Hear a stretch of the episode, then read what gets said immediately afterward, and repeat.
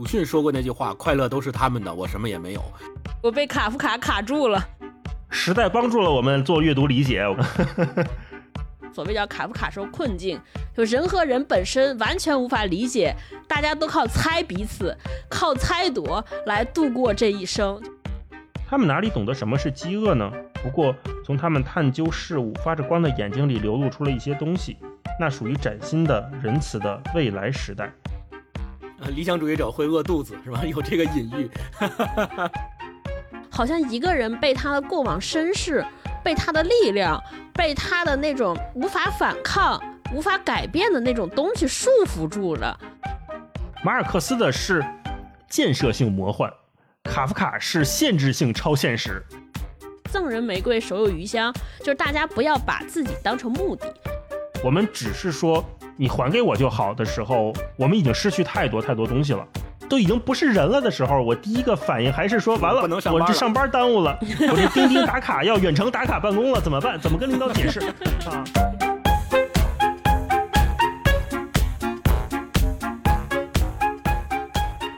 ？Hello，大家好，欢迎来到新一期的文化有限，我是大一，我是超哥，我是星光，大家好啊，又是一个新的周二。我们今天要聊的这本书呢，可以先从一个观察聊起哈。我们说一个作家的作品流传的是不是足够广？一是可以看它是不是进入了咱们的流行文化，成为了流行文化语系里面的一部分哈。另外，如果我们说一个作家的思想是不是足够经典和伟大，还有另外一种看待方式啊，就是看他的风格是不是成为了某种范式。嗯，当我们说什么什么是某某某型的时候，一般这个主语就是一个伟大的作家了哈。没错，比如我们经常能看到的说乔治奥威尔式的、乔伊斯式的、村上式的、马尔克斯式的等等等等。啊，它会变成一种爱好者们的共识，甚至是学界研究的方向。那我们今天要聊的这集节目呢，就是这么一位作家哈，太多人的研究和喜欢他的范式了，就是卡夫卡。嗯，我们经常也能看到说卡夫卡式的困境，卡夫卡式的噩梦。所以我们每隔不久就会看到很多朋友都在说，哎呀，我好像也遭遇了卡夫卡的困局，好像这是变形记里的一种处境一样。嗯，那到底什么是卡夫卡的困境？那为什么一百年前他写的这个作品，到现在我们读他？还觉得哎，好像还意犹未尽，还津津乐道。我们今天就一起来通过他的这本书，或者说几部书哈，来聊一聊。因为卡夫卡他是写短篇见长的，而且在他的生命经历里面，他的这个作品出版又很蹊跷，跟一般人的路径不太一样。所以我们看到卡夫卡的很多作品都不是那么的完整的。甚至是说跟他的生命有极强的关联，因为他也很年轻就去世了嘛。所以我们今天就来聊聊卡夫卡，卡夫卡的《城堡》啦、《变形记》啦、《饥饿艺术家》、《喧嚣判决》这些，我们可能通过一套书来一起来聊一聊。嗯，那关于这个卡夫卡，我们一会儿可能再展开讲。先从一个热嘴的小话题开始聊起哈，就想问问你有没有什么时候觉得自己是一个边缘人，或者是处于边缘感的时刻？嗯，我肯定是有，呃，而且这种时候一般发生在。呃，通常发生在特别热闹的场景下，就是大家在一起热热闹闹的。但是呢，我有时候就会抽离出来，感觉我好像不能融进、融入进大家这种热闹的气氛里。就是鲁迅说过那句话：“快乐都是他们的，我什么也没有。”就有感有点这种感觉。就是当我看到有一群人，呃，他们在一起热热闹闹的说话呀、交流啊、沟通啊、呃、吃饭啊等等这些时候，我呢虽然也在他们之中，我也属于他们的朋友，但是好像。我有时候跟他们聊天的时候融入不进去，他们聊的话题我插不上嘴，或者是他们说的事情我不感兴趣，呃，我也不想说话的时候，我就会感觉到自己被边缘了。这种边缘可能是我自己赋予自己的一种一种心态，别人可能并不觉得我属于边缘，只是我自己在那个场景下，我会觉得，哎，我是不是被边缘起来？我好像感觉自己插不上话。往往是在这种场景下，我会有这种感觉。哦，这么抽象呢？啊，超哥有没有？我是那种就是在。所有的争吵或者发生争执的场面里边，都觉得我特别边缘。就是小到小时候，比如说父母吵架，或者班里同学吵架，然后或者工作的时候，就是在一个会上，两端有特别激烈的争执；大到比如说大家会为了一些社会议题呀、社会话题在讨论。每当这个时候，我都觉得非常边缘，就是有点无所适从，不知道该不该发声。不知道自己该做什么，同时又觉得非常无力，就觉得好像自己做了也没有什么用，对现实没有任何改变的能力和力量。可是又在现场待着，觉得非常不适，非常难以融入，想走吧也也觉得不合适，反正就是困在原地，抓耳挠腮，不知道该怎么办，哎不好意思走嗯特别难过，也是一个热闹时刻的边缘，好像这个边缘一定是处于某种热闹的场景下对嗯。嗯或者是很喧闹，嗯我我也有，我刚才听你们俩说的时候，我觉得超哥说那个，即便是父母吵架，也是个热闹的时刻。我想的是，在那种年会现场或者表演节目的时候，我就会觉得特别的边缘。哦那还是你这个热闹呀，不管是做表演还是你看表演，就是演的人也尴尬，看的人也尴尬。嗯，然后我在想，这好像有一个认知转变的过程。就咱们小时候好像觉得这种上台演出啦，什么国旗下讲话啦，会被认为是一种荣誉，是一种奖赏，你得表现好，对吧？你才能选上，选上之后可开心了，能开心一礼拜，什么回家跟爸妈说说，哎，我这国旗下讲话了，我要在班里演出了。嗯，但是现在好像不知道为什么，好像更多的我们会觉得它变成了一种惩罚或者羞辱。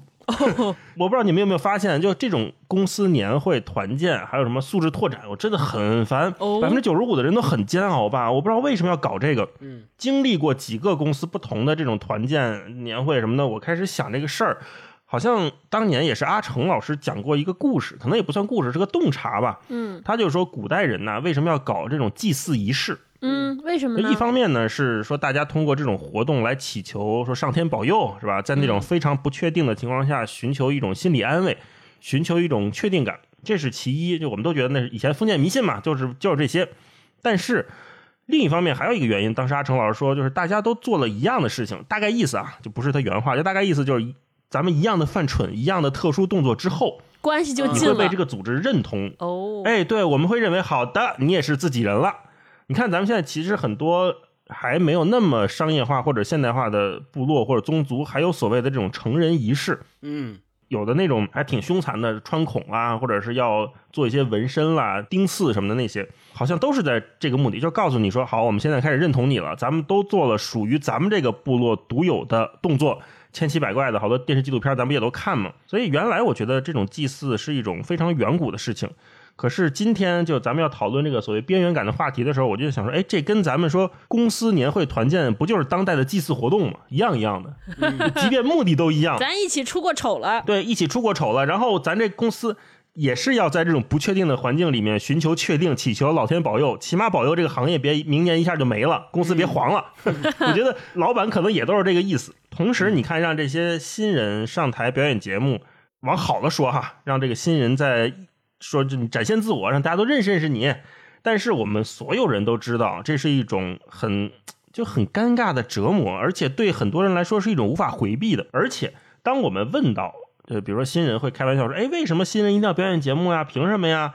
老人们回答永远都是：“哎，因为我们之前也都演过。”哦，并不是说我们觉得哎你特别有能力，说哎你这方面特突出，说你来给大家陶冶一下，或者大家一起来分享一下你的这个技艺，都不是啊。为什么会有这样的转变？一方面是自己不想融入，另一方面是别人不想融入。说这个边缘感的时候，我们就会说这种不被理解、不被接受，在根儿上好像是一种价值观和情绪、人格之间的相互不认可。也就是说，呃，我拿我自己举例子啊，有的时候我在那种年会现场，我会很难难过，或者是不太舒服的原因，就是我好像并没有想成为像你这样一样的人，所以我不想做和你一样的相似的动作，所以才有了这种所谓边缘感。因为那个相对的中心是我们不想去的，是我们不想要的。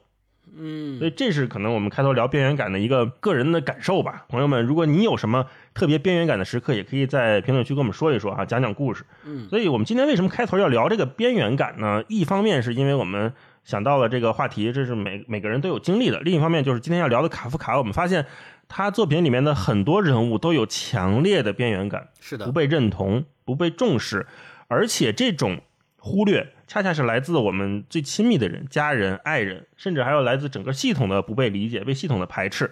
如果读过卡夫卡城堡的朋友，大家肯定都知道，就最后基本上是他卡夫卡个人经历的投射。一个土地测量员来到了一个城堡勘测，但是死活进不去。城堡里面自有一套体系，甚至城堡都不认可你是个土地测量员，你来干嘛？我们没让你来啊。那卡夫卡当年，如果我们了解他经历的话，也知道他是一个保险公司的员工，在上班不到一年的时间里面，就各种写信表达不满，这都是非常个人化的一个投射。没错。嗯，所以我们今天就开始聊聊卡夫卡这本书这套书哈。金光，嗯，我想说一点的，就是刚才大一老师谈到的边缘感这个事儿启发了我。我们后面在聊卡夫卡的作品的时候，你就会发现这种边缘感它不是仅仅浮在表面上说，比如现在咱们说社交恐惧症或者是社牛症，都说这种名词来形容说我们在社交场域中的一些呃举动和状态，好像说社牛症就一定没有边缘感，并不能单纯的把这两者之间画上等号，而是说这种边缘感它会出现在每一个人的某种状态，每一个人都也许在某一个时刻会遇到这种边缘感的时刻，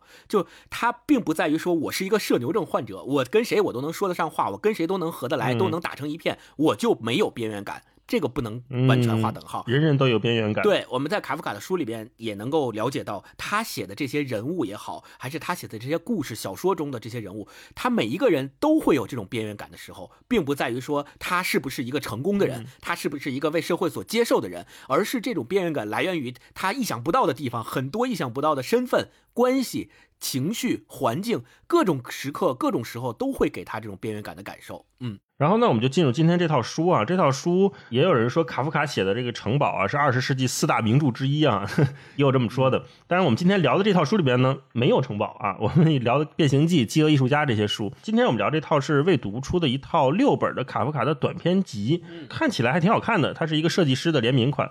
了解卡夫卡的朋友也都知道，他写的这种人和父权的关系啊，和家庭的关系和社会的关。关系，同时他也讨论了这种执拗的人的理想主义。嗯，我们在里面可以看到很多人、很多角色，他好像莫名其妙的就一定要做一件事情。他有的时候解释了原因，有的时候把原因说的很模糊。还有就是，是我们每次提到卡夫卡都会说到的，他对人的异化的描写。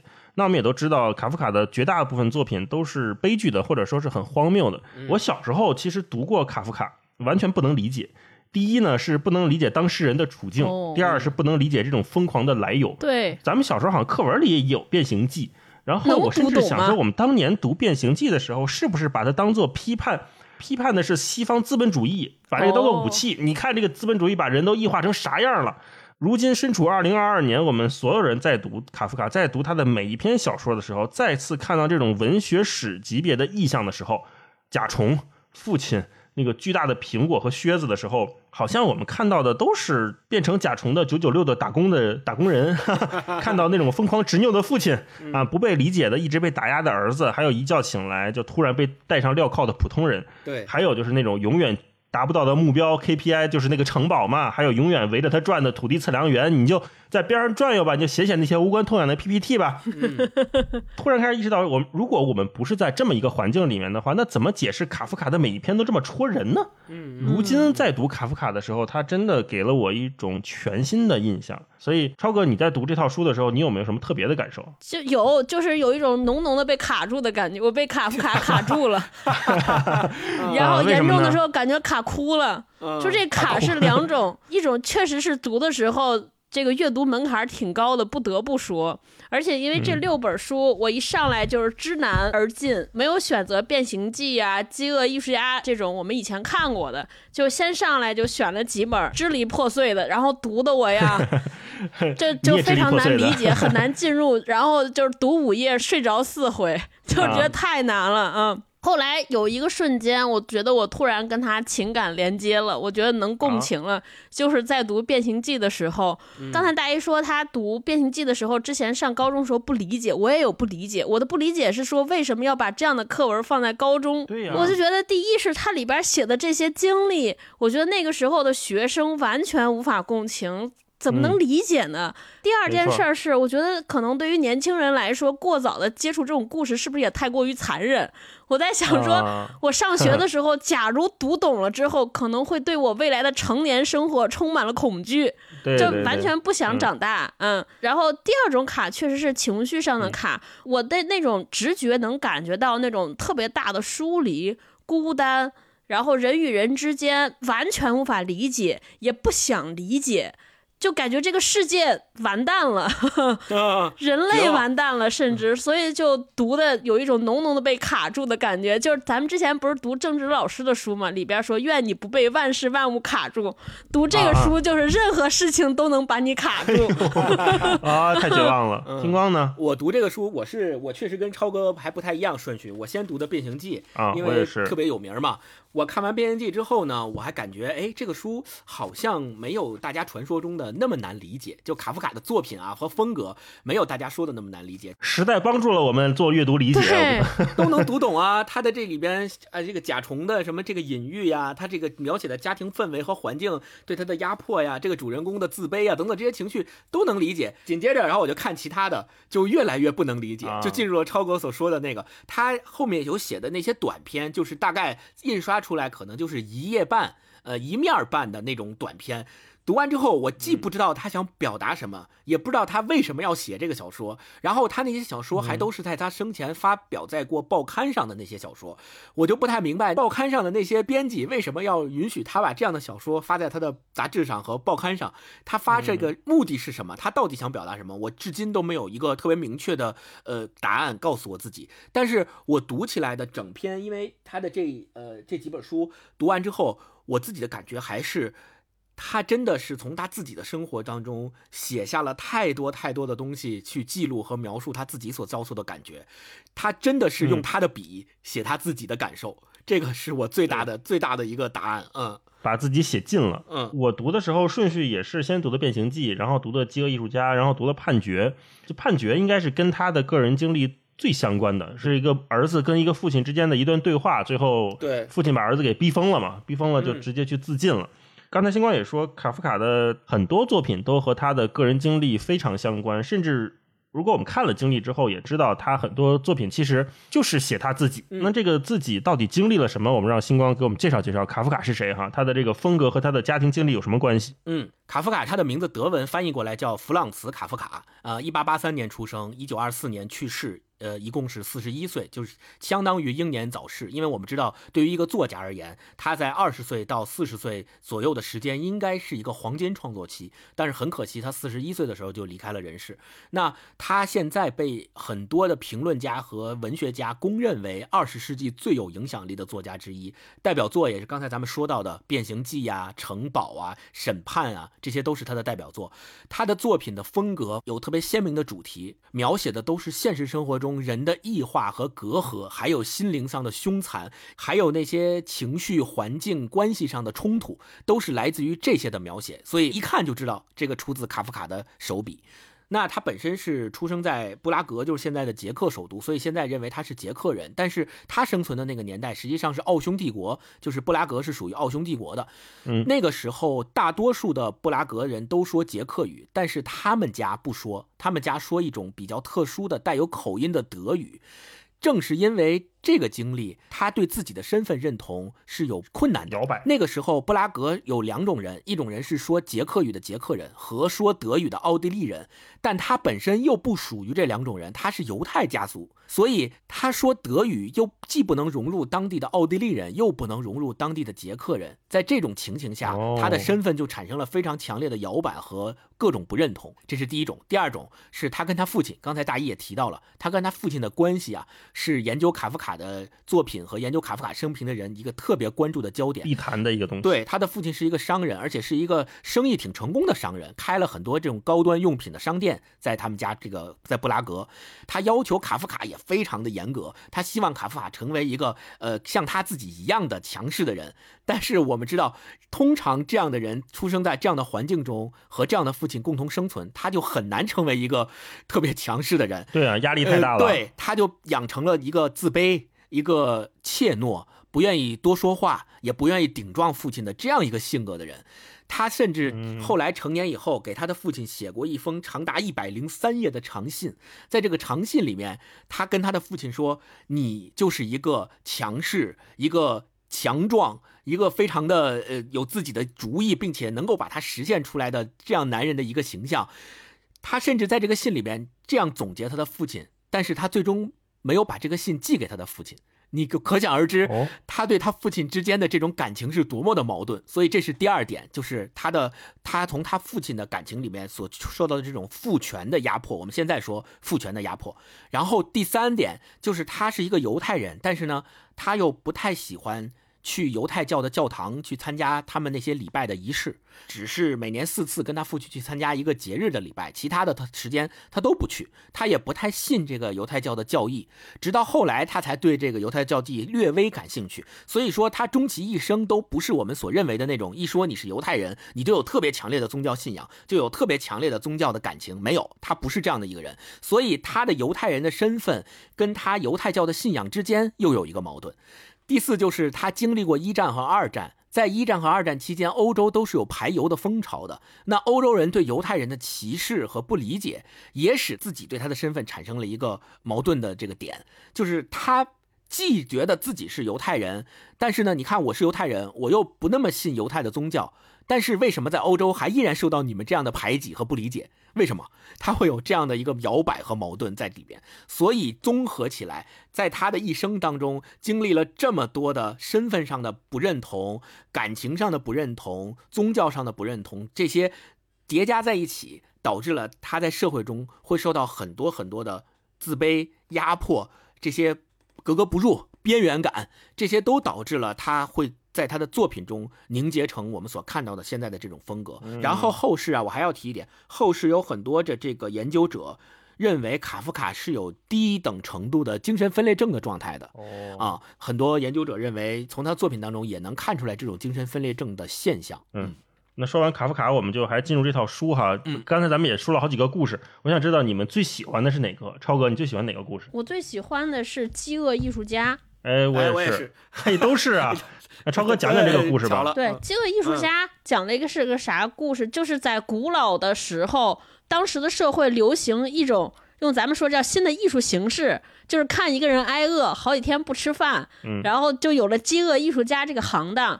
有一段时间，这个饥饿艺术家非常受人尊重，基本上是当时最受人欢迎的表演。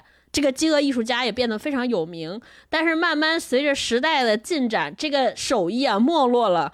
饥饿艺术家这个行当也不受人尊敬了，没人看了。对，他就想了各种办法，然后饥饿艺术家本身也开始四处流转，终于沦落到一个马戏团，大型马戏团里边。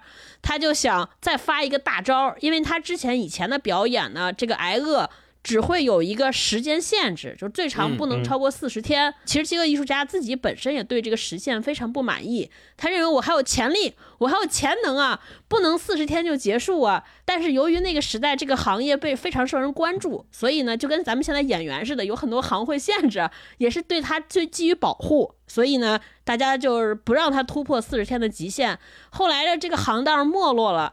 这个也没有太多人看了，他就到了马戏团之后呢，也没人管他。首先，他的地位有了非常大的下降啊，以前都是众人追捧，把他放到特别大的 C 位来进行表演，现在呢，就给他关到马戏团旁边一个就是牲畜栏旁边，让他跟那儿表演，然后也没有人重视，饿多少天也没人管，因为没人管，所以艺术家呢就想突破一下自己的极限，就不按这个四十天的限制来了，就给大家再进行了一次表演，结果可想而知，在没人看。和默默无闻之下，这个饥饿艺术家终于饿死了。嗯，就是讲了这么一个故事。我为什么特别喜欢这个故事呢？我觉得它结合了非常多的元素在，除了本身这个故事非常有戏谑性，非常有卡夫卡的那种代表风格之外，呃，还有就是他讲了一个我觉得和我们现在非常能契合，让我们非常容易共情，非常容易理解。但是好像又比较有深度，能抽离出来看，能穿越时间这么一个故事啊，里边有几个点我比较喜欢，比如说饥饿艺术家本身它的前后前因后果之间这个戏谑性我很喜欢，一直所有人都在好奇说你为什么对挨饿这个事儿，对吧？这么。这么痴迷，然后大家可能认为他是不是为了红，为了名？哎，但是饥饿艺术家在他死之前解答了这个谜题，那个谜题让人之啧舌，我觉得非常荒诞，非常具有讽刺性。然后，呃，另外呢，第二点就是他本身这种。大家认为他挨饿是为了什么？但和他自己初衷的那个差距之大，我觉得也是在说明了我们一直在探讨的所谓叫卡夫卡说困境，就人和人本身完全无法理解，大家都靠猜彼此，靠猜度来度过这一生。就这个话题或者这个母题是一直存在于卡夫卡所有的著作当中的，所以我觉得这个作品就是既有传统。又有新奇啊、然后我就特别喜欢。还有就是它很嗯短，啊，能看明白。且能看明白，真的是。对，嗯超哥刚才说这个，我想起来，呃，我也特喜欢《饥饿艺术家》这一篇啊。一方面是他这个故事很完整，另一方面也是他对饥饿这件事儿或者对食物这件事的描写，让我有点大开脑洞。哦，刚才超哥也说哈，这个饥饿艺术家刚开始他去表演的时候，大家都觉得他是一个艺术家，他是个嗯艺术品，它一定蕴含着某种很深层的理念，或者是他看透了一些东西，所以大家来追捧他，来看他，来看他挨饿。但到最后，呃，我们就跟大家剧透吧。啊、这个艺术家就是死之前悄悄的跟一个看守说：“我之所以做这件事情，是因为我找不到喜欢吃的东西。”嗯，所以我才有这种感觉，就是借机我成了个艺术家。本身我并没有特别宏大的观念要表达。嗯我们以前说艺术品或者艺术家，他一定是某种观念性的突破，要反抗什么东西。对，但是对艺术家来说，他的要做的事情直接到他无缝衔接了人类的本能，就是吃和好吃的和挨饿这件事情。他这个对比就变得冲突性很强。一方面，我们认为他在世人眼中是一个先行者，是一个突破者，是一个大胆的表现力，要让自己受罪的这么一个人。实际上，在他内心，他是一个非常纯粹的念想，就是没有好吃的，那我就不吃了啊，变成了这样的一个东西。然后世人又又误解他，然后同时在整个故事当中，我最喜欢的一一个设定是他刚开始在剧院表演，就他的那个生意还不错的时候，剧院看守他的是三个屠夫。为什么让屠夫来看着饥饿艺术家呢？嗯好像屠夫是一个每天跟食物、跟也是一种很原始生猛的东西做结合的人，对，掌握着生杀大权，每天要呃杀鸡宰牛宰羊这样的人。然后我想象中的屠夫可能又非常的强壮，那饥饿艺术家他又是一个很瘦弱、骨瘦如柴，并没有很大精神的这么一个人。所以这两个人，一个在笼子里面，一个在笼子外面，形成的那种冲撞和对比，我甚至能感觉到屠夫是穿着围裙的，可能上半身是光着身子的，光着膀子的，嗯对吧？身上腱子肉，围裙上可能还有点血印子，杀鸡宰牛那些血。然后他面对一个骨瘦如柴的饥饿艺术家，一个在笼子里，一个在笼子外面，那种冲击，好像能想象到很多东西。所以我也很喜欢这一篇啊。星光呢？你为什么那么喜欢这一篇？没错，完全没对答案，三个人选的都是一样的。不约而同。嗯对，我特别喜欢这一篇的原因在于，他跟卡夫卡的生平啊有一丝非常非常有意思的联系。卡夫卡呀，他不是在喉头这个部位后来查出来有结核嘛，结核病嘛。然后那个时候的所有医院都没有特别好的治疗手段能够治这个病，也就是不治之症。所以他辗转各个疗养所之后，最后他的去世，其实后世很多人推断不是因为这儿长了一个结核而去世的，是因为这个结核导致他没有办法进食，饿死的。哦，所以卡夫卡这篇《饥饿艺术家》就是因为他自己从医生那儿知道说他没有办法进食那一刻开始，他写的这篇小说。嗯哎呀，哎，所以我们大家因为这个原因，我们大家可以在读这篇小说的时候再感受一下那个时候的背景，卡夫卡写这篇小说的背景，为什么他要这样写？另外一点，我特别喜欢的是大一老师刚刚说到的，就是他在后面说，呃，饥饿艺术家自白的时候，说我之所以成为一个饥饿艺术家，并不是因为我真的对这个艺术有追求，而是因为我发现在这个世间没有我想吃的东西，我找不到我想吃的东西，所以我就只能饿着。这个表达和这个自白里边肯定是有隐喻的，就在卡夫卡写这个事儿，一定是有隐喻的。他的隐喻是什么呢？可能每个人有每个人的答案，但是卡夫卡可能隐喻了，就是正处于边缘感之中的自己，就他自己就是这个饥饿艺术家。嗯，我在人世间的一生当中，我寻觅、寻寻觅觅，我没有发现任何一个可以让我能够吃得下去的东西。哦或者说人世间的很多事情、事情也好，人事也好，我我们现在讲的好听一点叫，都不是我想要去跟他苟合的这样的一个东西，我没有办法强迫自己融入你们，你们所喜欢、所讨论的这些东西，我也不想发生，我也融入不进去。那这些东西就不能成为滋养我的，不能成为我吃得下去的东西，我就只能饿着自己。嗯啊，我就看着你们在那儿大快朵颐，然后我自己只能饿着，瘦成一个皮包骨。嗯说到这儿，我就想分享这一段。最后的时候，那个看守者就问他嘛，说：“哎，终于在众多兽笼里发现了饥饿艺术家还在这儿活着了，还在这儿坚挺着呢。”于是那个看守者就问他说：“你怎么还在这儿呢？”饥饿艺术家就说：“他都把他忘了。”呃，对啊，因为没有人来看我，大家也忘了我，我就一直在这儿饿着。然后他们就谈论起了这件事儿，他就想说：“我一直想有一天你们能赞赏我的饥饿演出。”饥饿艺术家说：“我们确实很赞赏啊。”看守者殷勤地说道：“但是你们不该赞赏。”饥饿艺术家说：“啊，好，那么我们就不赞赏。”看守者说：“那到底为什么我们不应该赞赏呢？因为我必须绝食，我没有其他办法。”哦，多奇怪呀！看守者说：“到底为什么你没有其他办法呢？”他这儿就写：“因为我。”饥饿艺术家说着，微微抬起小脑袋，撅起嘴唇，如亲吻般凑近他的耳朵，好让他一字不落地听清楚。因为我找不到合我胃口的食物，要是我能找到它，相信我，我才不会抛头露面，惹人注目。我会饱食终日，像你与众人一样。我就这个看完之后，我就觉得这个隐喻太棒了。就他首先说，我希望你们赞赏我。他这个第一个期望的赞赏是出于说，我希望你们不要把我当成一个跟你们不一样的怪物或不一样的边缘人看待。我希望你们有一天能看到我，虽然我。在饿肚子，跟你们吃东西的人不一样，但是你们也能赞赏我，这是第一种。第二种，他又反过来说，我觉得你们不该赞赏我这种不吃东西的行为，那就很奇怪了。那到底是赞赏还是不赞赏呢？对呀。第一种希望赞赏是一种希望说我你你们不把我当成怪物来看待的一种心情，可以理解。第二种说我不该赞赏，是在于说。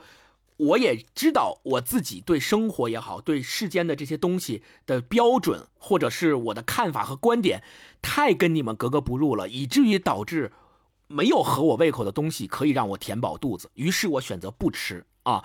就这两种矛盾，你看这两种又是一对矛盾，这两种矛盾的心理夹杂在这个饥饿艺术家身上，怎么说？给我一种特别特别奇特的观感。读完这篇文章之后，我自问：我愿不愿意成为一个饥饿艺术家？我当然不愿意，我做不到。我也是个俗人，我一定要跟大家一样饱食终日去吃东西的。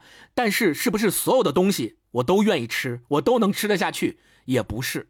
就像咱们今天所聊到的，每天都有层出不穷的社会话题在各种平台讨论，是不是每一个社会话题我都愿意参与？是不是每一个社会话题我都能够无缝衔接，跟你们热络的聊下去？不是，我我我做不到。哈，但是你说我是不是能够完全脱离你们，完全做一个世外高人，隐士，不参与你们的讨论？我也做不到，也渴望赞赏。是的，就是在这 种矛盾当中，我特别能体会。对对对，就下不去嘴嘛，就是典型的下不去嘴，张不开嘴。是的，嗯，超哥，嗯嗯，大老师刚才不是问？觉得饥饿艺术家是不是在影射啥？我在想他会不会把饥饿这件事儿影射成他自己的写作？我觉得他的写作是不是有点像饥饿艺术家那个挨饿的手艺，或者说在他心里边他的写作也是这样？就可能别人认为他才华绝伦，呃，认为他很厉害，但是可能对于卡夫卡来说，写作就是他自我救赎的手段。这是他唯一能做的事儿，因为我对卡夫卡确实不了解啊。我在猜想说，会不会就是他自己的写作，可能在当年也是那种处于郁郁不得志或者没有人欣赏的状态。是的，是的。呃，他一边渴望自己的写作被人认可，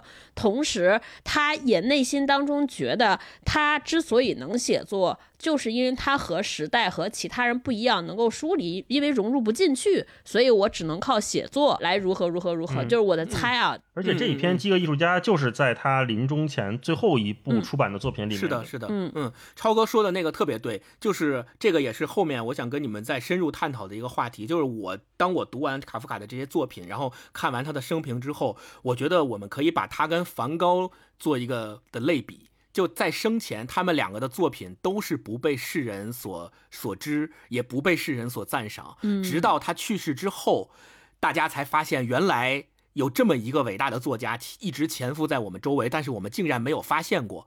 然后他的朋友也违背了他的遗嘱，他的遗嘱里可是说要把他所有的手稿都焚毁的，不让这个世界知道。烧了。对，他的朋友违背了这他的遗嘱。坚持把他的这些文稿整理出来，然后出版出来，让大家看到今天卡夫卡写了哪些作品流传于世，然后大家才认识到说，哇，原来卡夫卡有这么一个人，他叫卡夫卡，他写了这么伟大优秀的作品，于是他成为了二十世纪大家公认的所谓的二十世纪最优秀的作家之一，影响了。咱们上一期谈到过的马尔克斯，影响了保罗·萨特啊，这些都是被他影响的大作家。所以我就特别想探讨后面，咱们可以再展开这个话题。我就觉得他特别像梵高，梵高也是生前的时候不被任何人认可，他画的那些画你说他是为自己画的，那也是，就是他是为自己画的啊，是一种对他来讲是一种寄托。他也从来没想过说我的这些画有朝一日多少年之后能够卖成大价钱，我成为大家口口相传的大作家或者是大画家，也都没有。但是他们两个都成为了这样，对，都实现了这样的一个目标。嗯，哎，那我们接下来就进入片段分享环节吧。好，那我先来一个，就来《饥饿艺术家》这个故事里面的一个吧，一段吧。刚才我们都讨论的是饥饿艺术家本人他的这个动力啊，或者他的想法。呃，这一段是他在写观众是怎么看待他的。这个前情呢是饥饿艺术家已经从这种繁华的剧院里面落魄了，落魄到了一个马戏团里面。他在马戏团里面就只能跟动物们比邻而居，然后他住的地方也非常的潦草。但是饥饿艺术家到底没有失去洞察现实处境的眼光，因而承认如下之事为理所当然。人们并未将他与笼子当做精彩节目放在马戏场中央。而是安置在外面靠近牲口棚的一处空地上。顺道一提，那里的交通可真通达，许多巨幅的彩色字牌围绕着笼子，宣告着那里有什么可看。当观众在演出的中场休息，涌向牲口棚观看动物时，几乎不可避免地会从饥饿艺术家面前经过，然后在那里稍作留步。若不是这狭窄的通道里后面涌上的人们不明白前面的人为什么不赶快去牲口棚看动物，而要在途中停留。否则，他们也许会在那里多待一会儿。汹涌的人潮使得更长久的安静注视变得不可能，这也是饥饿艺术家在观众造访来之前，身体便开始颤抖的原因。迎来这样的短暂时刻，成为他的生存的目的。嗯，对此他自是梦寐以求了。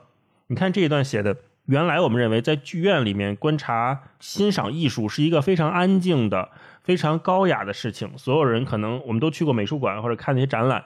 所有人可能都很小声的在讨论，甚至不讨论，就默默的走过去。然后美术馆里面，我们可能那种挑高非常高，空间非常大，你穿一个皮鞋、一个高跟鞋，可能都能听到那个哒哒哒的回音，是那么一个肃穆安静的地方。饥饿艺术家可能在那里面安静的表演着他的饥饿艺术。但是到了马戏团之后，他被放置到了一个截然相反的环境里面，是一个。我们说现在流量特别好的地方，非常热闹啊，有各种横幅，是吧？然后人们在这儿走来走去的看，呃，但是所有人没有再把它当做艺术了，而是当做我们说马戏，就是取悦我的滑稽的小丑式的这种，呃，没有那么高级的，我们说带着引号的低俗的东西放在了一起，它跟牲口放在了一起，这已经足够表明大家对他的看法了。你已经对从一个高雅的艺术家沦落到连人都。不是可能，呃，你你就是跟这些动物放在一起就好了。然后接下来是他面对观众时候的感觉哈。他说，刚开始他对于演出的中场休息几乎迫不及待。他迎面看见蜂拥而至的人群，便欣喜若狂。他很快便意识到，大多数观众主要是来参观牲口棚的。即便是那些顽固不化、近乎自欺欺人的人，也否认不了这样的事实。然而，远远的看到观众涌来，仍是最美妙的一件事。因为当他们簇拥到他跟前时，他便立即被不断形成的尖叫声和咆哮声包围。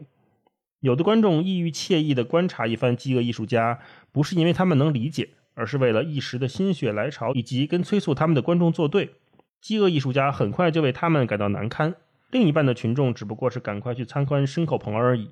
大批人群经过后，几个人姗姗来迟，他们不再受阻拦而停下，只要他们有兴致，便可迈开大步赶路。毫无泥石的走过，只为及时去到牲口棚那里。偶有幸运，一位父亲带着孩子们走来，指着饥饿艺术家详尽的解说这是怎么一回事，和他们讲起从前的年代。那时他也看过类似的无与伦比的辉煌的演出，而孩子们由于学历与生活历练皆不足，对此依然不明白。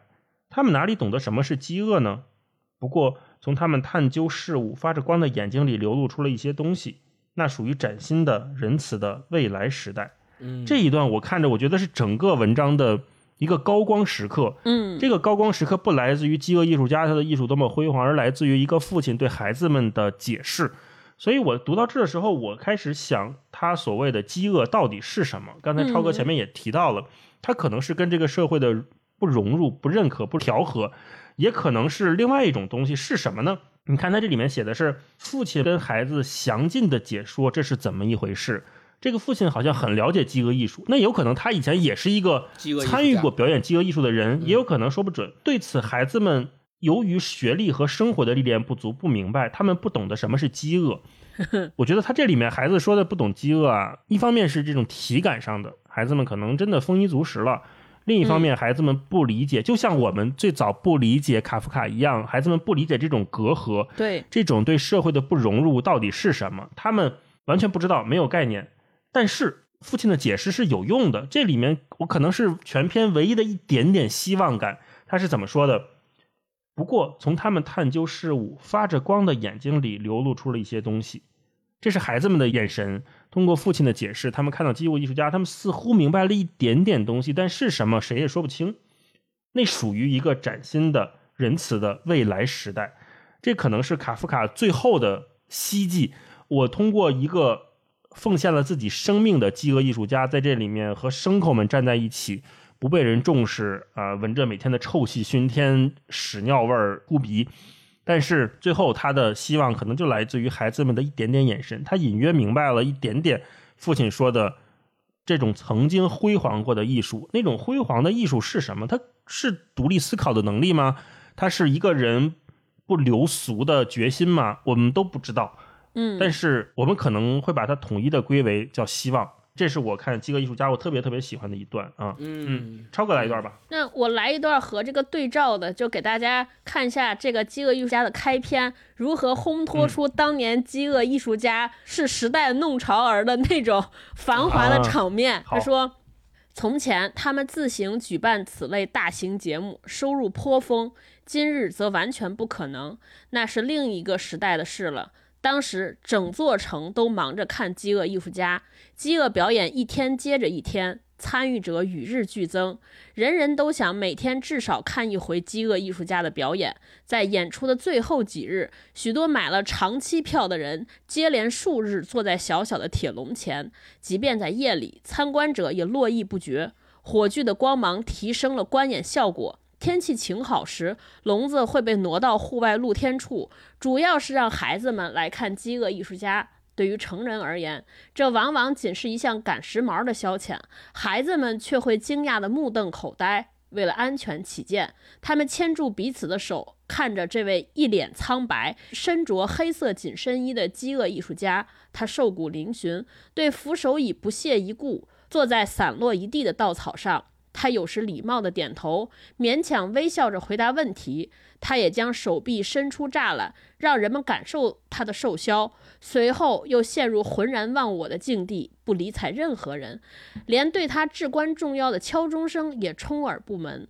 那钟是笼子里唯一的陈设，而他只以几乎要闭上的眼睛望向前方，有时从一个小杯子中啜饮几口水，好湿润嘴唇。首先，我觉得他确实是写的很好。就其实你看，他没有什么特别大场面的描写，但是从一点点细微当中，比如说他将手臂伸出栅栏，让人们感受他的瘦削，和大家有一些简单的交谈。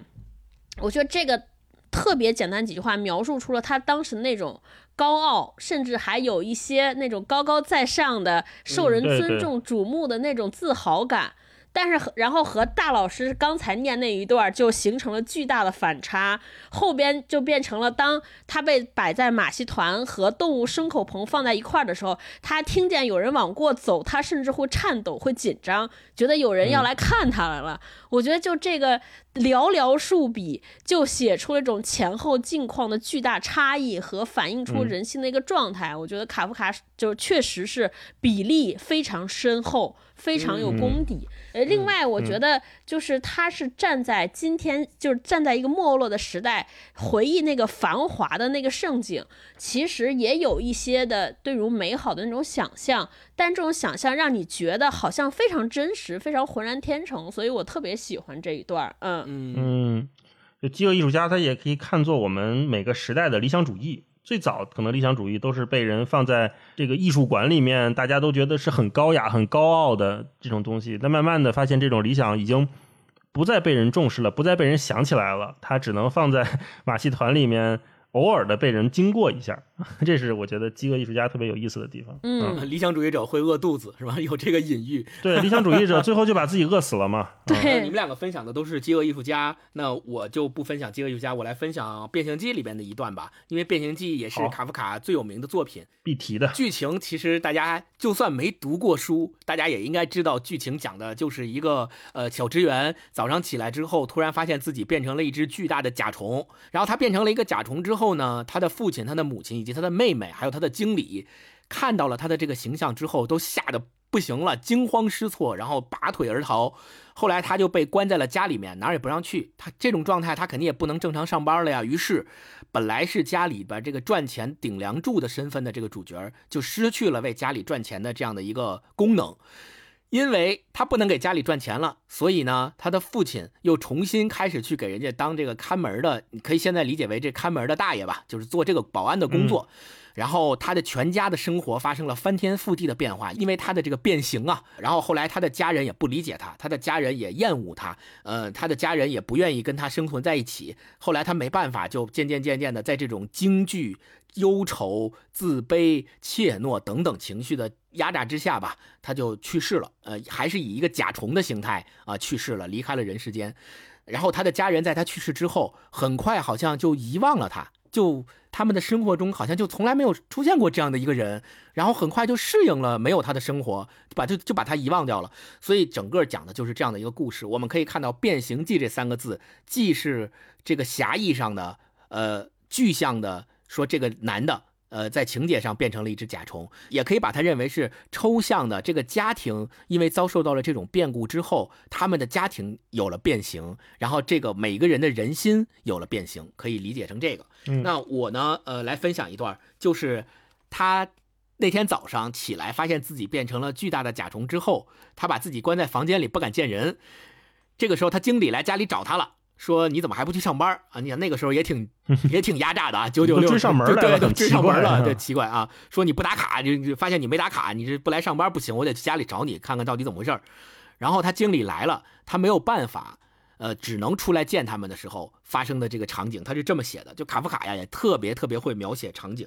他说，因为他得用这样的方式打开门，所以即便门已经敞开了，人们仍然看不见他的身体。他得慢慢的绕过两扇门中的一扇，并且要十分小心翼翼。如果他不想在进入房间之前摔个四脚朝天的话，他还在与各种艰难的动作奋战，早已无暇注意其他事物。此时，他忽然听见经理大喊一声：“啊！”那声音听来有如狂风呼啸。此刻，他也看见了那位经理站在门边，手捂住张大的嘴，慢慢向后退，仿佛前方有种看不见的力量，稳定且持续地驱赶着他。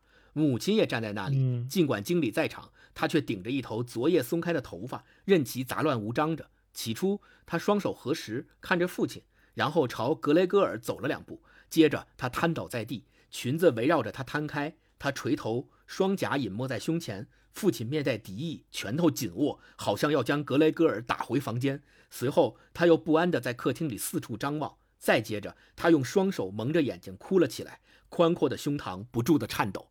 你看，就是他第一次亮相，以这个甲虫的身份，以害虫的这个长相，在家人和经理面前亮相，大家的反应都是这个：第一就是害怕、惊惧，叫起来了啊！然后就像被一种无形的力量推动着，慢慢往后退。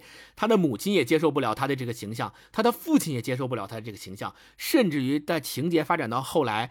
他有一次从这个他自己的房间跑到客厅了，然后他的父亲回到家以后，为了把他赶回去，拿那个苹果砸他，然后把他砸受伤了。砸受伤了之后，很长时间都恢复不过来。这个情节也是深深印在了我的脑海里。我觉得这个就是，我就想象啊，假如说咱们在现代社会。有一个人，他在家里面遭受到了种种变故，是生病了也好，还是说变成了大家所厌恶的那种形象也好，那你的家人会怎么样对待你？会不会我们也会遭遇卡夫卡描写的《变形记》里面同样的事情？你的父亲、你的母亲、你的妹妹、你的至亲之人都不理解你，不愿意见你，不愿意跟你接触，甚至连看见你一眼都不愿意看见你，就厌恶到这种程度。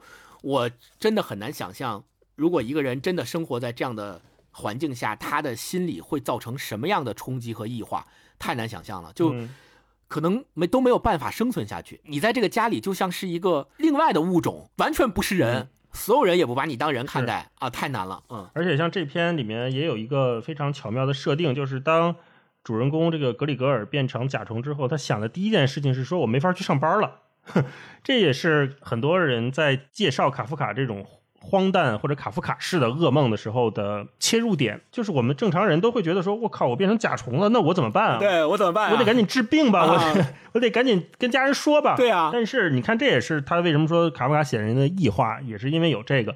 就当我都已经不是人了的时候，我第一个反应还是说，完了我这上班耽误了，我这钉钉打卡要远程打卡办公了，怎么办？怎么跟领导解释啊？都变成这样。你刚才提到这，我就想起来，咱们说卡夫卡式的那个困境也好，还是说我们陷入了卡夫卡式的现实，卡夫卡式的这个翻译后来在英文里面有专门的一个词，就叫卡夫卡式的，就叫 Kafkaesque、对，就我还专门查了一下，这个名字就叫卡夫卡式的什么什么什么。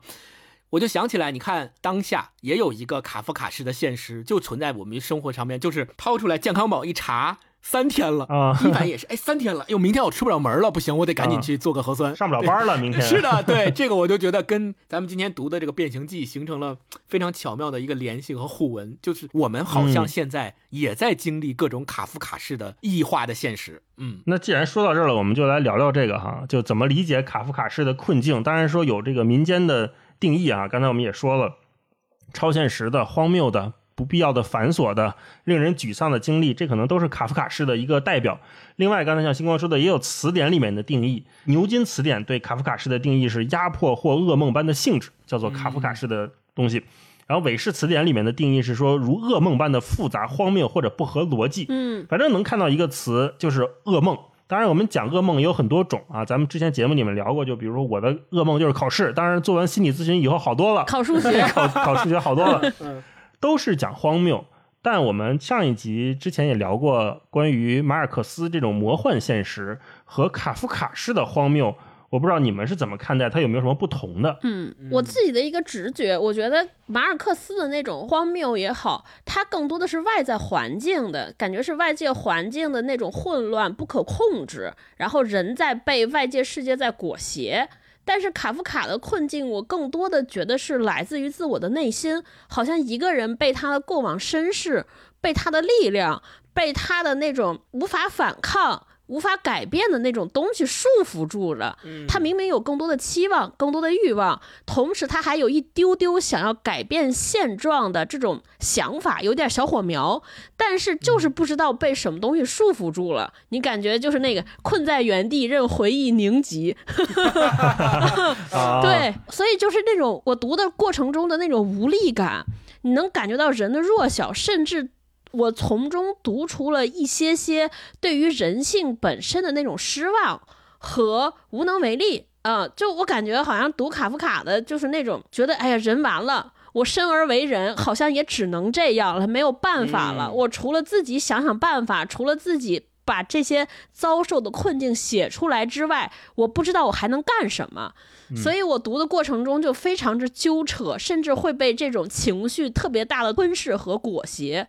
嗯啊，我是经历了一个真实的卡夫卡式的困境之后，就有了突破性的认知。哎说说 哦说，，上一周你经历了什么困境？嗯就是星光说的健康宝，我上次给我气坏了，啊，因为我前两周是居家办公，然后我们小区呢是每两天还是每每两三天，反正就有一次测核酸的这个测试。嗯我想说，哎，那可以啊，我就大喇叭喊了，我就出去测嘛。每次喊我就说，那我就去测。上一次测应该是周四，嗯周四测完了之后，我就想说，哎那我就下周一就可以去上班了嘛。有效期，我想七天之内，我也没想到现在的政策是七十二小时还是四十八小时，就老在变。还有一个就是测健康宝啊，它不是零点出结果，有的时候当天下午就出，当天下午的时候嗯算一天还是算零天也不一定，说不准。对呃我就想说，那我四天差一天还是三天的，我我就先去公司吧。因为有一次我记得我好久没测核酸是七天，啊然后门口的保安呢看了一眼说：“哎呦，你这都七天了。”我说：“能进吗？”他说：“哎呀，进吧进吧。”就给我放进去了。我想啊七天我都能进，那我这三四天肯定可以吧？嗯我就兴致满满的我就去了公司，还买了杯咖啡。我说：“哎，喝杯咖啡上班了。”到了这个大门口之后，我给保安看了一下健康宝，因为戴着耳机在听播客啥的，我就去拿咖啡了，我就没管。保安就回来就拍我拍我肩膀说：“哎，你这不能进。”哦，我说：“我这怎么不能进？我这四一看四天。”他说：“四天不能进，我们所有要求是七十二小时才能进。”嗯我就跟他在那磨叽得有十分钟。当然，保安尽职尽责，我也非常理解哈。嗯我就很难过。就这种难过呢，我知道肯定不是保安造成的，我也知道这也应该不完全是我的责任。我觉得我这四天我也尽职尽责的做核酸是吧？但是就是进不去这个大楼。我当时就觉得我就是那个土地测量员进不去这个城堡一样，非常的无助。你说我有多么热爱土地测量这份工作吗？也并没有。但是我觉得我来都来了，我好容易坐车坐地铁来到这个公司，你就不让我进，我就想进。呃，我进去之后我也没什么事儿干，但是我就想进，就是卡夫卡的那种感觉。嗯然后后来我在想，咱们今天说这个跟马尔克斯的那种感觉，我发现还真的不一样。就是超哥说那种希望感，我觉得是在这个作品里面体现的，两个作品里面体现都都不太一样的。嗯，马尔克斯的是建设性魔幻，卡夫卡是限制性超现实。嗯 建设性魔幻可还行？对，我觉得马尔克斯他在你说《百年孤独》还是《霍乱时期爱情》里面，我觉得他是给了一片土地非常开放，它上面可以长出来很多魔幻的东西，可能有会对话的鹦鹉，可能有去摸冰的这种新奇的感觉，没错，它都是增量的，它是开放的。那种充满奇幻的是可能性，所以我觉得叫建设性魔幻。嗯看卡夫卡的时候，我们觉得卡夫卡明显感觉到他反抗感更强，嗯，换言之，就是加诸于卡夫卡身上的压迫感也更强。哎，对，对卡，夫卡笔下的这种所谓的超现实和马尔克斯的完全不同，所以我叫它限制性超现实。他那种窒息感是前所未有的。我们看他的作品的时候，我就想说，好像我就是那个甲虫，好像我就是那个土地测量员，好像我就是这个饥饿艺术家。卡夫卡的所有作品里面，我觉得他那个人和人的连接几乎是切断的、阻隔的，有一个非常强的、非常厚的空气墙放在我们每个人之间，不能理解也不能沟通。没错，人和组织是这样的，人是不被信任的，组织是不可靠的。你看那个城堡里面所有的那些官员，他们也是沆瀣一气的。然后对，家人是无情的，是嫌弃你的。你看，在那个格里高尔死去之后，嗯。他们有一个词用得特别好，说家人们在想我要如何打发这一天，嗯，所以他们决定去出去走一走，露营什么的。一个家里的顶梁柱，一个儿子去世了，他们想的词是打发掉这一天。对，他多么的无足轻重，他甚至不如说，哎，我要如何好好的过好这一天，我都不奢求你来缅怀这个逝去的人，嗯。不奢求这个，而是他们本身对生活就没有什么欲望，他想的不是说我要二十四小时我要怎么充实的度过，而是说打发掉这一天的时候，这些人他已经被这个环境或这个系统塑造成了什么样子。这种困境，我们可以说是人被异化了，每个人都被异化了。异化的严重一点的变成了甲虫，异化的不严重一点的是他失去了对生活的向往和欲望。没错，那卡夫卡在早在一百年前就看透了这个世界，而且我们也知道，这所谓的看透是借由一双当时我们觉得有点神经质的眼睛完成的，嗯这就更显得荒谬。卡夫卡的观感，他的表达在当时会被人认为是不理智的、神经质的。但是我们现在看到这儿的时候，我们又认为它是一种我们说限制性、超现实的感觉啊。嗯嗯超哥，刚才你想说什么？我刚才想说这个《变形记》，我当时读这个的时候，读出来那种味道，我觉得就是这一家人，我感觉就是互相欺骗，就每个人他们都觉得自己在为对方奉献和委曲求全。这个变成甲虫的家里这个长子，他觉得我本身有大好的前途，但是为了替父母还债，为了让这自己的妹妹住上这种大房子，我变成了一个每天忙得跟狗似的，对吧？嗯 然后即便变成虫子了，还得被老板上来堵在门上来，这个要求我去上班。他觉得他自己为这个家庭牺牲了一切。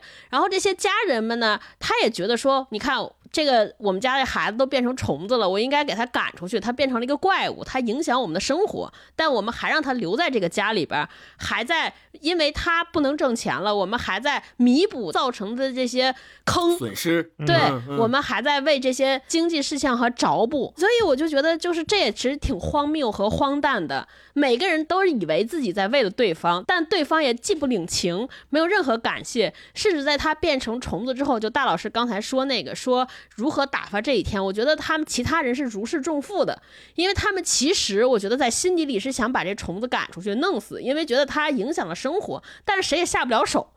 终于他自己的死了，自自发的死亡了，大家就从心底里舒了一口气，说：“哎呀，今天生活好了，终于可以过上正常人的日子了。”可是谁也不敢说，碍于道德，对吧？毕竟他们觉得这还是我的儿子或者是我的哥哥，不好意思表现的那么兴高采烈、如释重负、手舞足蹈，所以只能用这种表面上的用打发时间来掩盖自己内心的狂喜。如果一个家变成了这样，哎呀，看的就非常懊恼和难过。嗯 没错，而且家人对他的变化，尤其是他妹妹对他的变化，也是一个嗯有过程的。刚开始他妹妹非常的关切他，他父母还不太理解的时候，他他妹妹还愿意照顾照顾他，但是后来妹妹也变得很冷漠。嗯，对，嗯就《变形记》这个，就让我又联想起了卡夫卡他生存的家庭环境和他跟他父亲的关系。前面咱们已经说过了，他在跟他父亲的关系里边有一个特别典型的被父权压迫的这样一个关系，而且在他的一生当中，他在他们家里边一直被认为是一个跟其他人都不一样的人，哦，嗯实际情况就是这样的。别人都觉得他是一个特立独行的人。其实《变形记》里面之所以这个甲虫格里戈尔去世以后，他的家人们能这么快的把这个事儿翻篇儿翻过去，其实就是因为他们在这之前就没把他当人看，就在他心里就没把他当成一个正常的人来看，所以他才能这么快的把这篇翻过去。那在现实生活当中，卡夫卡的父亲其实对于卡夫卡也是一样的。卡夫卡喜欢文学，对吧？他自己对文学是有梦想的，对于他自己的生活是有规划的。但是所有的这些个人意识，在他的父亲看来，不仅仅是错的，而且简直是有罪的。就他父亲认为哦，他对文学的这些想象啊，和他对自己生活的这些构想是有罪的，因为在他父亲的视角里面，你本身就应该成为一个坦诚、坚强并且努力工作的人。除此之外，你变成其他任何一个样子的人都是有罪的。所以你可想而知，卡夫卡从小就生活在这样一个高压的环境里，他肯定会觉得在他的家庭生活中中没有什么人能够给他关爱，没有什么人能够像人一样关爱他，所以他写出《变形记》，关照了他自己的生活，我一点也不感觉到意外。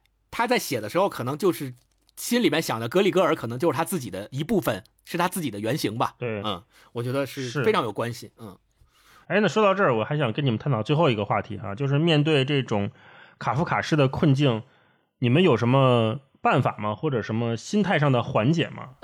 说到这儿我就笑了。嗯我记得上学时候是孟子还是哪个，咱们学过一句话：“行有不得，反求诸己。”也就是说，当你遇到困难的时候，你从自己身上找找原因。然后呢，我觉得在卡夫卡式困境的时候，恰恰不能这样做。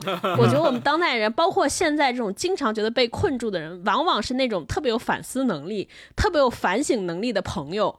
因为很多人他遇到困难的时候，如果大家都有这种怨天尤人，呵 呵有这个怨天尤人的心态和能力，反倒不会觉得困住。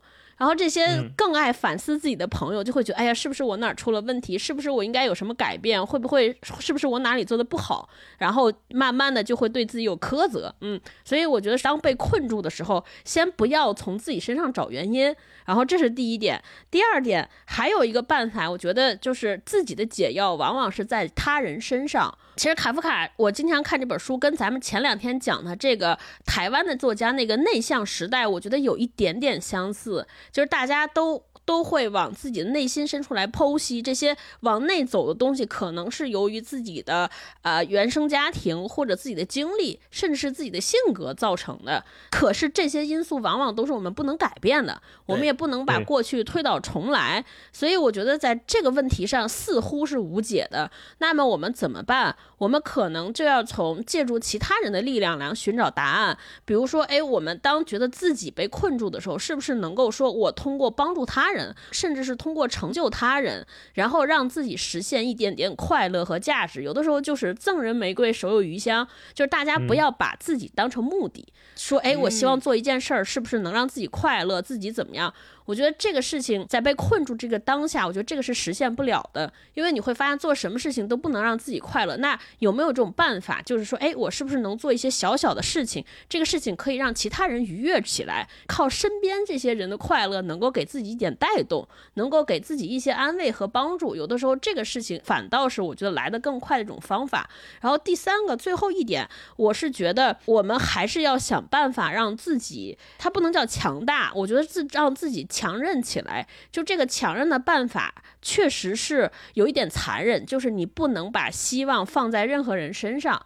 这个可能和上一点我说的有点矛盾。这个希望，我觉得是什么？就是你不能指望别人给你带来任何的慰藉和解脱啊。就这个终极的密码，可能还是要在自己身上找。当我们希望说，是不是能够通过呃外界对我们肯定或者认可或者回应，或者是外界的人喜欢我，才能让我达到一种快乐或者达到一种救赎？我觉得这个往往我们会希望会落空，因为你很少能让所有人都喜欢你。如果你把这个当成目的，你永远会伴有失落或者失望。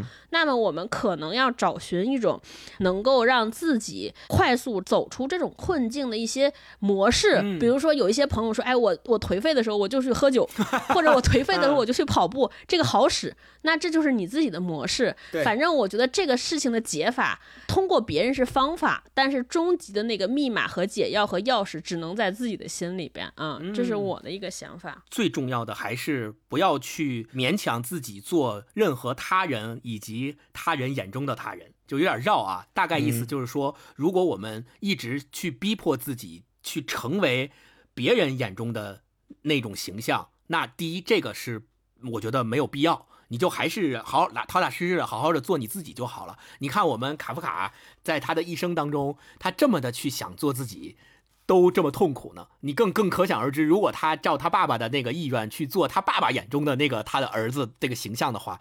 该是有多痛苦、多困难，更做不到了。所以我是觉得，还是要做自己，不要去勉强做他人眼中的他人。这是第一点。第二点是，呃，卡夫卡在呃判决这个结集的短篇小说里面有一篇文章，其实我跟那个饥饿艺术家比起来是第二喜欢的。就是那篇思路啊，思路那篇文章呢，我觉得它里面有一个启发。当然了，它这篇文章一定是有各种卡夫卡惯常所呃运用的那种隐喻，比如说它里面隐喻了说美国那个社会呃资本主义横行，然后等级制度森严。那最开始的时候，这个主人公他其实并不知道他自己的身份，也并不知道他的亲舅舅就在船上跟他在一起。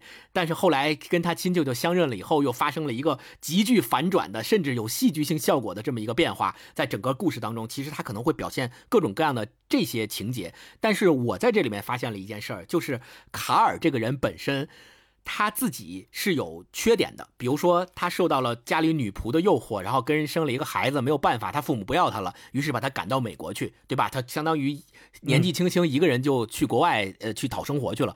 所以他本身有各种各样俗人俗世身上的缺点，但是呢。他本身啊也还是非常有正义感的，他的正义感就体现在当他听说了斯卢遭受到的这些不公正的事情之后，他愿意挺身而出，愿意带着斯卢去找船长，说我替你说话，对吧？你说不清楚，我可以帮你说，我为了这个你的正义，我愿意挺身而出，帮助你去讨回你的正义。这个他同时在他身上还有这种正义感，但是呢，你看他后来在这个小说转折的那个部分，他跟他的舅舅相认了之后，他也没有说。我我跟我的舅舅相认了，我马上就摇身一变，成为了站在思卢对面的那个高等阶层的那些人，然后我反过来去批评思卢，或者说我反过来成为之前的自己所不耻的那些人，他也没有变化这么剧烈，反而他在这个里面有一种矛盾的心理，他觉得我应该帮思卢，从公益和公正上我应该去帮他，但是现在好像我的身份变成了加害者，对对对，不太允许我继续干这个事儿。但是我心里还是有不舒服，恰恰就是那点不舒服。最后他没有办法，他被他舅舅带走了嘛。船长也好，船员也好，这个他舅舅是参议员嘛，他舅舅还有他舅舅的那些这个有身份的朋友都说：“你赶紧走吧，这个事儿不该你管，你你别管这个事儿了，赶紧跟你舅舅走吧，呃，去过你的这个什么所谓的好生活、新生活、公子哥式的生活去吧，不要在这掺和这些底层人的事情了。”嗯，他被这些环境裹挟着，他最终没有办法，他还是跟他舅舅上了小艇。走了，但是他心里还是不舒服，他还是会有自己的想法，还是会矛盾，他还是会想说，呃，眼前的这个舅舅好像不如思路给我的感受那么舒服。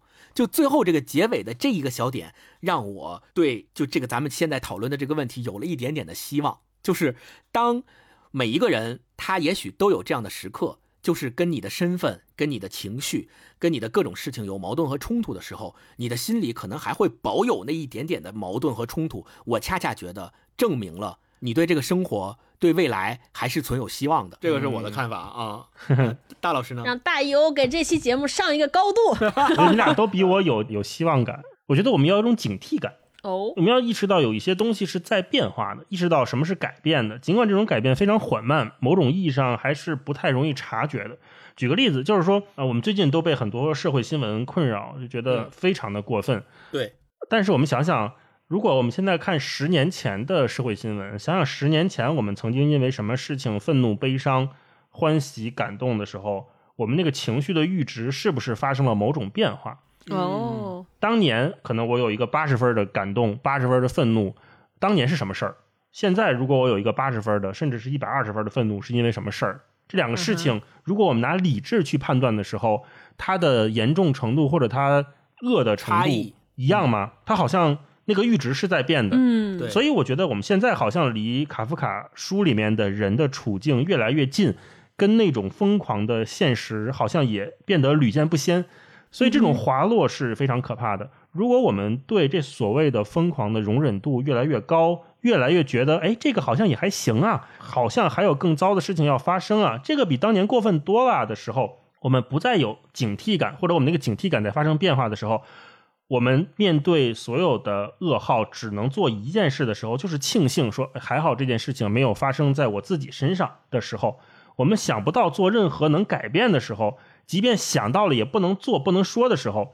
那可能我们每个人都变成了卡夫卡笔下的那个甲虫。嗯，我们想说，我只想要我原来的生活还给我，我只想要我原来的那个环境还给我的时候，我们不是在寻求任何我们说的增量的魔幻，我们是在现实的困境里面做的那种现实性的困局。嗯我们只是说你还给我就好的时候，我们已经失去太多太多东西了。我觉得卡夫卡，我们说他是那种噩梦，那种困局。他是现实题材，我们觉得一点也不为过。嗯，我现在看所谓的魔幻，所谓的现实，我觉得他的评判标准变了，他不一定通过作者是不是来架空某个意象或者想象来实现。我们现在看的很多魔幻都非常现实，所以这是我面对这个问题，我只能想到的是，我们要意识到那种变化，意识到那种警惕感，才是我们如今再读卡夫卡还能共情的原因。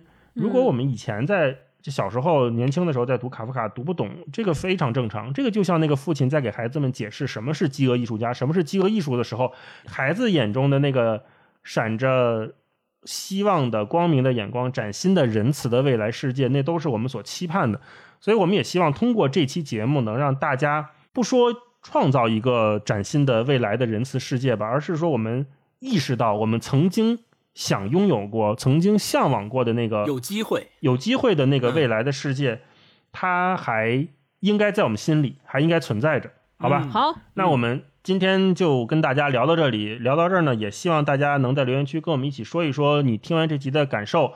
或者说你是怎么认识边缘感的？你在那种边缘时刻，你经历了什么啊？我们一起分享分享。嗯，我们也会在评论区选出五位朋友，送出非常精美的这个设计师联名款哈，特别好看，六本一套的卡夫卡全集中短篇。希望大家能过一个愉快的周二。对，希望你这周不要被卡住啊，不要被万事万物卡住。那就这样，拜拜，下周见。拜拜。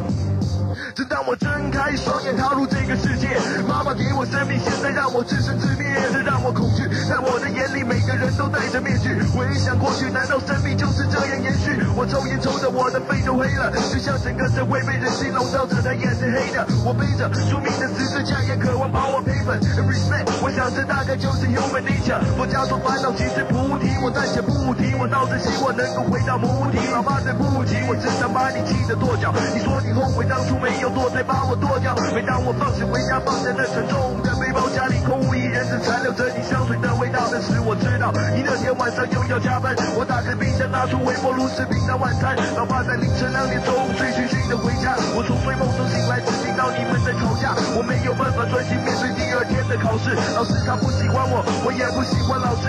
我讨厌穿制服，讨厌学校的制度，我讨厌训导主任的嘴脸，讨厌被束缚。That's true，很多人不屑我的态度，都曾将我逮捕。I don't give a fuck about 人家说什么，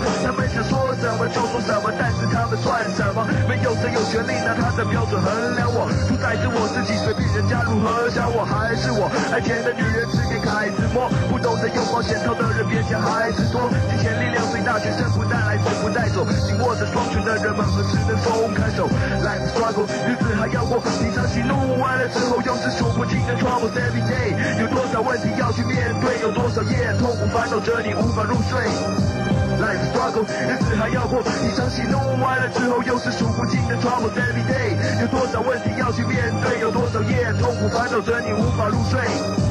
法庭严肃的空气逼得我快不能呼吸，当时面临着终身监禁的我开始反省，铁栏杆之后又是个截然不同的景象，刑犯们眼神中看不到一点和平的气象，仅有一寸短的铅笔显得是监狱风云，日记上描绘的不是美好的户外风景，自由在他们眼里才是憧憬，放一把自制武器在枕头旁以防随时有人偷袭，有些人怀疑老婆在外偷情，有些人把家人寄来的信件一张一张好好收集，有些人二十四小时几乎在床上休息，有些人精神失常因为。受不了打击，三个月如火如荼的漫长等待已过去，出狱后的我得面对三年的晚刑期，这也好，一生中第一次感觉到幸福。但是生命的考验何止如此，我不清楚，我不知道接下来还有什么会发生。翻开报纸的新闻，又是看到放火杀人。还记得某年无意间发现的照片上面有阿姨对男人进行口交的恶心画面，这简直全毁了她在我心目中的形象。我无法忘怀照片中的笑容多么淫荡，我抵抗胸口存在的不安及惶恐。我不断听到痛苦的声音在内心怒吼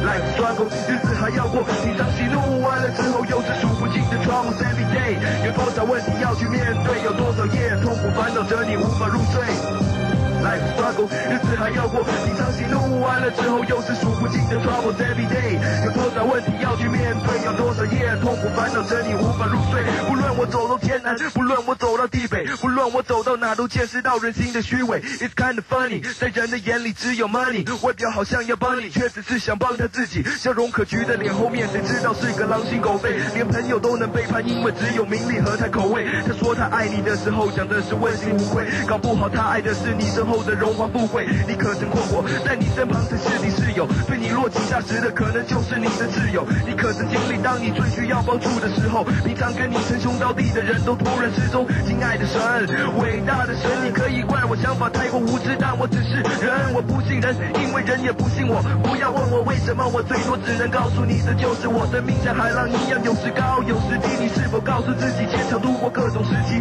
我从命运的天台放眼，却看不到星空，漆黑的天空压在头顶，使我不得轻松。在我心中找不到一个安静的角落，我不能再沉睡下去，良心仿佛在笑我。他在说，有几天几夜，老妈曾经为你以泪洗面，老爸他只顾几天，希望之火直接熄灭。我接起电话，是老爸憔悴的声音，没见面，却不能想象他当时的神情。刚听完他最近失业的消息，脑海里马上浮现祖母的话，警告我一定要珍惜。我已经放弃所有哭的理由，因为我早就习惯冷漠，活在无情的现实里头。人生要如何起头，改变要如何起手？当活在泥沼中，要如何才能金盆洗手？Life struggle，日子还要过，平常喜怒完了之后，又是数不尽的 troubles every day。有多少问题要去面对？有多少夜痛苦烦恼着你无法入睡？Life struggle，日子还要过，平常喜怒完了之后，又是数不尽的 troubles every day。有多少问题要去面对？有多少夜痛苦烦恼着你无法入睡？Life struggle，日子还要过，平常喜怒完了之后，又是数不尽的 troubles every day。